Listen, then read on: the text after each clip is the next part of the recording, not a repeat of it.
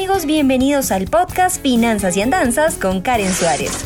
Es un gusto tenerte aquí. Exploraremos de la manera más sencilla posible el mundo de las finanzas, la economía, el emprendimiento y la productividad. Y claro, te contaré algunas de mis andanzas. Aquí vamos. Hola, hola. El título del podcast me dio varias vueltas. Fue difícil encontrarlo. Hay una frase popular y más ahora en la época de la pasión y la felicidad y es, elige un trabajo que te guste y no tendrás que trabajar ni un solo día de tu vida.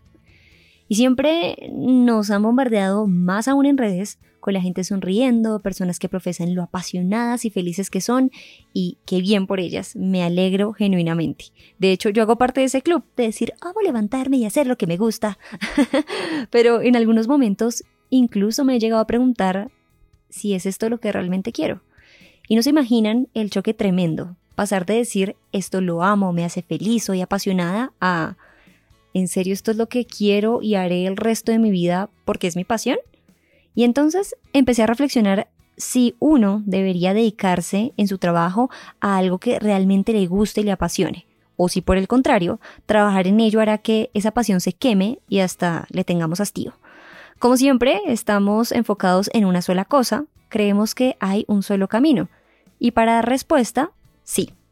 Para mí el trabajo debe significar algo apasionante y de tu entero gusto, pues el trabajo, sea como inversionista, empresario, empleado o independiente, es de lo que recibiremos al menos en un inicio nuestros ingresos y la herramienta para desarrollar nuestros planes. Por eso, para mí, después de años dedicándome a esto, es un rotundo sí.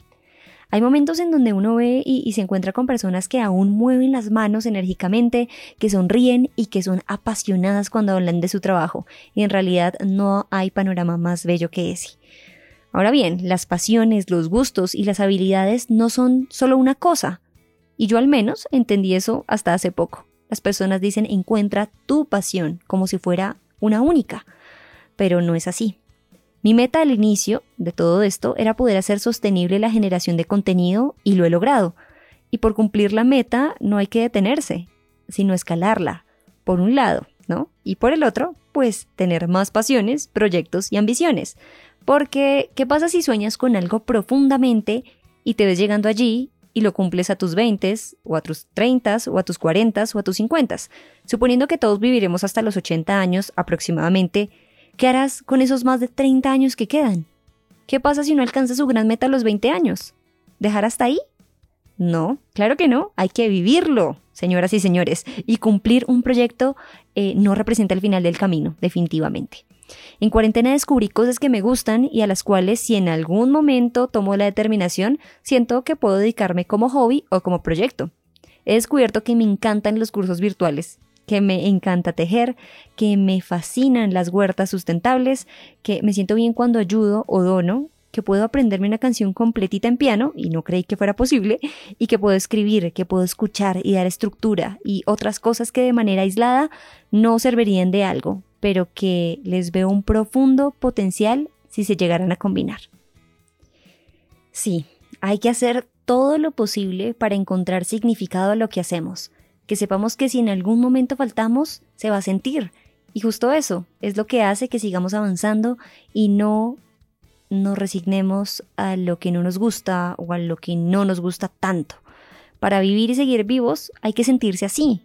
Vivir no es respirar, es encontrar momentos de significado, impactar, ser felices. Bueno, al menos para mí. Porque la vida es cortititica para desperdiciarla fantaseando en algo que sí nos llenaría, hay que vivirla, no pensarla, y cada uno debe encontrarle el significado.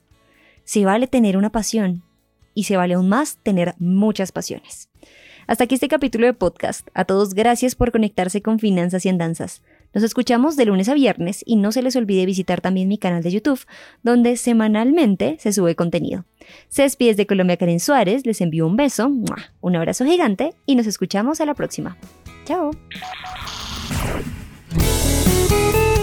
Gracias por escuchar Finanzas y Andanzas. No olvides suscribirte para seguir en contacto con este podcast. Soy Karen Suárez y nos escuchamos a la próxima.